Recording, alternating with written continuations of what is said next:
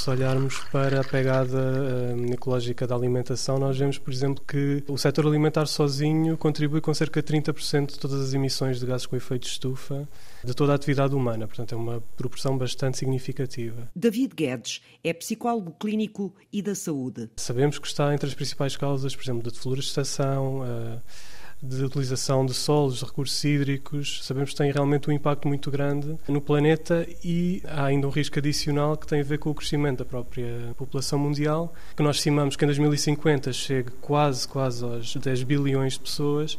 Isto coloca uma pressão crescente sobre os sistemas alimentares. David faz parte da equipa do projeto Refeições Sustentáveis, Sustain Meals, do Instituto de Ciências Sociais, da Universidade de Lisboa. E nós sabemos com base nos padrões de consumo atual, não é possível continuarmos a, a estar dentro dos limites que são oferecidos pelo planeta. Sabemos que os recursos não são suficientes para garantir uh, as necessidades das gerações futuras. E é nesse sentido que nós temos de fazer uma transição em larga escala para hábitos mais sustentáveis.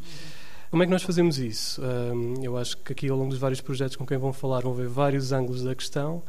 Nós estamos muito num ângulo que tem a ver com uh, os consumidores e com as escolhas alimentares uh, que nós fazemos. Como é que nós conseguimos, através daquilo que comemos, contribuir para a saúde do planeta? Uma das vias mais promissoras é de aumentar a proporção da nossa alimentação, que é baseada em produtos de origem vegetal, tendo em conta que neste momento nós consumimos muito mais produtos de origem animal do que aquilo que é suposto do ponto de vista da sustentabilidade e do ponto de vista da saúde. Por exemplo, os portugueses consomem muito mais carne do que precisam. Isto muitas vezes é uma desproporção que pode ser, eh, em alguns casos, quatro vezes superior àquilo que é recomendado, por exemplo, na roda dos alimentos a média é de mais de 100 quilos, 117 quilos de, de, carne por ano por pessoa. É atualizada essa, essa média, mais ou menos? Sim, os valores eh, mais recentes que tomei conhecimento penso que já são de 2017, portanto não são particularmente recentes. E muita coisa se passou nos últimos anos, de acordo com as circunstâncias pandémicas. Eh, sei que à data isso colocava-nos entre os maiores consumidores de carne do mundo, não só da Europa, mas do mundo. Foi precisamente nesta altura há pouco mais de cinco anos que passou a ser obrigatório as cantinas públicas apresentarem uma alternativa vegetariana.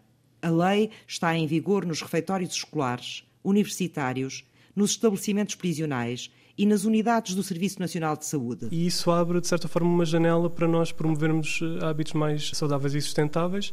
Se nós olharmos por esta lógica da redução, as pessoas podem começar por reformular aquilo que está no seu prato, não é? E aumentar a proporção de de vegetais e de proteína de origem vegetal e ter uma menor representação, por exemplo, dos produtos de origem animal, ou então podemos olhar para isto tendo como unidade das refeições e aí podemos eh, ter mais, ou devemos ter mais, refeições exclusivamente de base vegetal ao longo, por exemplo, de uma semana. Assim nasceu o Sustain Meals no Instituto de Ciências Sociais da Universidade de Lisboa. O objetivo era estudar as refeições que são servidas nas cantinas das escolas e encontrar estratégias para diminuir a quantidade de proteína animal e aumentar o consumo de vegetais. Então, inicialmente, nós uh, contactámos alguns daquilo que nós chamamos de stakeholders, portanto, pessoas que estão relacionadas com o sistema de refeições escolares. Servem refeições, é isso? Podem ser eh, pessoas que estão a trabalhar nesses serviços de provisão não é, de, das refeições. Falámos com alunos, falámos com professores, falámos com pessoas relacionadas com o poder político, falámos com autarquias. Uhum eh, falámos com nutricionistas, com académicos. Em relação a estes stakeholders que me estava a falar, qual era o objetivo do, desse levantamento? O que é que vocês queriam dessas pessoas? Queríamos ter perspectiva de pessoas que estão em diferentes posições relativamente a este sistema e que têm visões diferentes. Uh, o que é que eles acham que são os desafios de sustentabilidade na alimentação? Eh, o que é que eles acham relativamente ao papel que as cantinas escolares podem ter nesta, nesta mudança? Se é desejável sequer, se isso é, se é realista? Esse mapeamento já está feito? Sim, sim, esse mapeamento está feito. E tem conclusões já tiradas ou não? Sim, percebemos que há realmente algumas barreiras ainda relativamente a esta transição.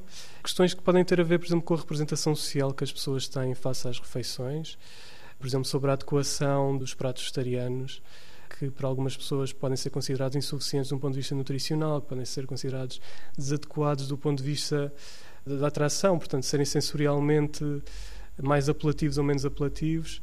Por muito que tenham consciência ambiental, se ela não for apelativa, vai ser difícil escolhê-la, portanto, isso é uma barreira.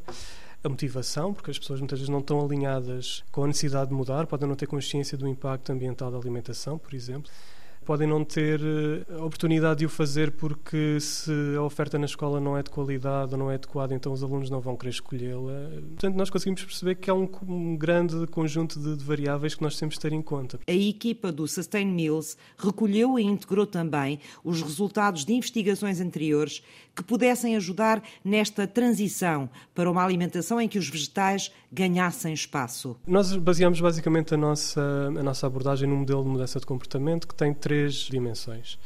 Uma dimensão é a capacidade de mudança, percebemos que há um conjunto de variáveis, tem a ver com a oportunidade, portanto as pessoas até podem querer mudar, mas precisam de ter eh, algumas condições, seja do contexto social, seja do contexto mais físico, que, que permitam que essa mudança aconteça. As refeições têm de ter qualidade, têm de ser nutricionalmente adequadas, têm de ser eh, sensorialmente apelativas para as pessoas serem capazes de escolher, tem de haver oferta também, né? ela tem de existir.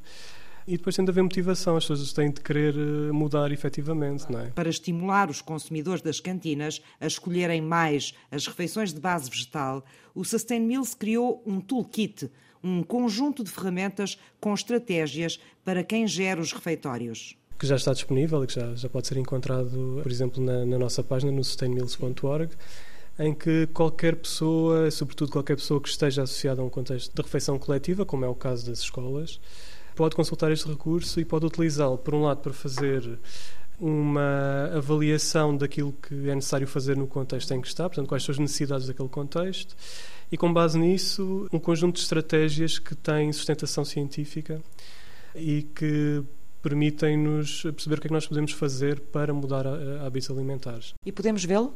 Portanto, tem aqui, se ele agora me deixar fechar isto.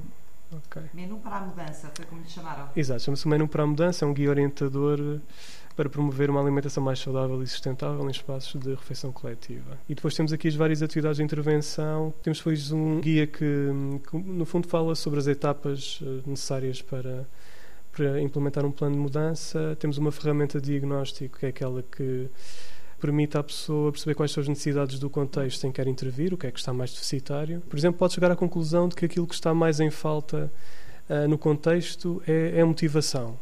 Ou seja, imagino que até tem uma oferta no refeitório que é fantástica, tem muita qualidade, uh, mas as pessoas não estão a aderir por algum motivo, e esse motivo pode ser um motivo motiva uh, relacionado com a motivação. E por isso, quando nós vamos aqui um, este toolkit, nós podemos ver as várias, as várias atividades de intervenção identificadas com vários símbolos.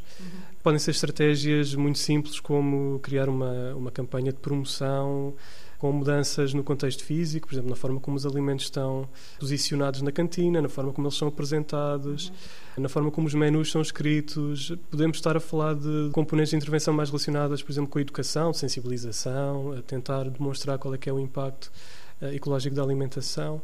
Há um conjunto muito alargado de estratégias que, que estão todas elencadas neste recurso e no fundo, o objetivo é capacitarmos as pessoas para pegarem neste recurso e poderem utilizá-lo para um, intervir. E eu penso que, essencialmente, o toolkit, pronto, é isto. Mas, uh, para começar, está completo, não é? Está completo, uh, é só pôr as mãos na massa. Exatamente, agora é só as pessoas pegarem nisto e fazerem, no fundo, darem uma nova vida a este toolkit. A nova ferramenta foi testada numa cantina universitária com sucesso. Criaram-se, por exemplo, pósteres para colocar no espaço da cantina, no fundo, encorajar as pessoas a experimentarem a refeição de, de base vegetal. Tínhamos uh, alguns QR codes espalhados também pelo espaço da cantina em que as pessoas podiam fazer um pequeno questionário de pegada ecológica dos alimentos. Os menus foram redesenhados para dar mais ênfase à opção de, de base vegetal, que muitas vezes é colocada no fim e de forma muito subalterna. E foi feita formação com as cozinheiras no sentido de as ajudar a criarem pratos mais apelativos. Uma das coisas que nós fazíamos, por exemplo, era também um, modificar a forma como os pratos são descritos e, se calhar, em vez de dizer que é o caril vegetariano, dizemos que é o caril cremoso de vegetais, eh, ou seja, ou aromático. No fundo, enfatizámos ali algumas características, mas têm que estar alinhadas com a realidade, porque senão, depois, se, se, a refeição não tiver aquelas características, é uma. O nome do prato também ajuda, não é? A torná-lo mais apelativo. Exatamente se calhar nós nem sempre temos esta consciência presente, eh, mas cada vez que nós fazemos uma escolha alimentar, seja aquilo que nós vamos almoçar hoje ou aquilo que vamos lanchar, nós estamos a tomar uma decisão de certa forma é ética porque vai ter um peso e vai ter um peso nomeadamente em termos da sustentabilidade do planeta.